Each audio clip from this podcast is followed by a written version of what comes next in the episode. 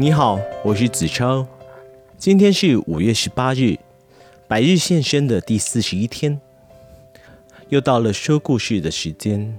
今天要为您转述的是《小王子》的第八章。我很快就对小王子有了进一步的认识。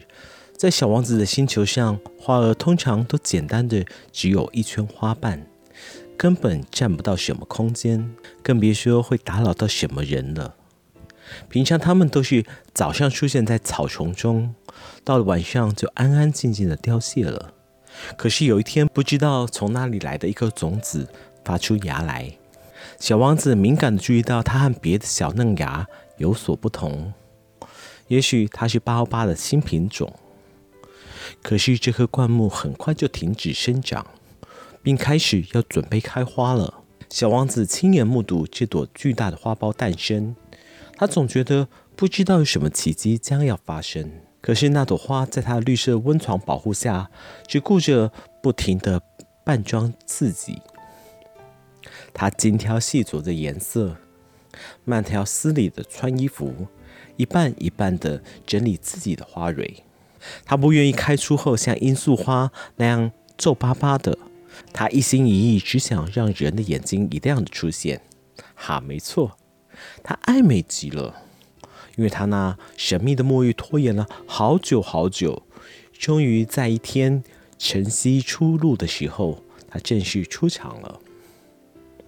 只是他慢工出细活的扮装了那么久，竟然是打着哈欠的说道：“哦。”我刚醒不久，还没有时间整理我乱糟糟的花瓣呢。话虽如此，小王子仍压抑不住内心的赞美，说：“天哪，你真是好美呀！”可不是吗？那朵花温柔地回答道：“我是太阳出来的时候出生的。”小王子早就料到他不会太谦虚，但他是那么样的动人。不久，他又说：“我想应该是早餐的时候了，请你是不是该想到我啊？”小王子顿觉尴尬，失措之余，连忙去提了桶水。于是花儿就以他的虚荣心，来来回回的折磨着小王子。有一天，他谈到他四根芒刺时，他告诉小王子说：“尽管来吧。”那些有爪的老虎，来试试看吧。小王子不以为然地说：“我这星球上面才没有老虎呢，何况老虎又不吃草。”喂，我又不是草。哦，原谅我。其实我根本就不怕老虎，但我怕风。你有没有什么屏风呢？怕风，这就糟了。小王子终于注意到这一点。原来花是一种相当复杂的生物。晚上，请你把我放在玻璃罩里。你这里真是冷。你不知道我原来住的地方。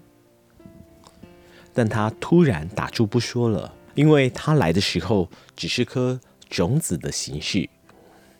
也就是说，他根本不可能见识到其他世界的情形。再扯下去，他就要难以圆谎地说出更糟糕的谎话来了。为了遮掩刚才的洋相，只见他咳嗽了两三声，并怪到小王子头上说：“我的屏风呢？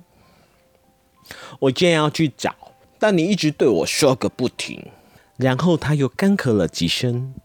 算是对他谴责的一种暗示。尽管小王子一片好意的爱护着他，但不久之后就开始了渐渐有不太信他那一套了。只因小王子之前把一些有的没有的看得太认真，弄得现在变得有点不太开心。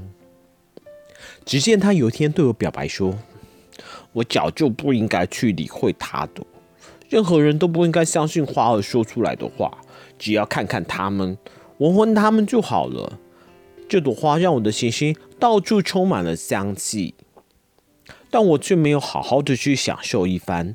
也许我就是被那爪牙的故事震撼到了吧。其实我应该抱着同情心才对。他又坦白的告诉我，其实是我不晓得如何去看一件事，我应该根据他的行为，而不是依据他的话来判断他。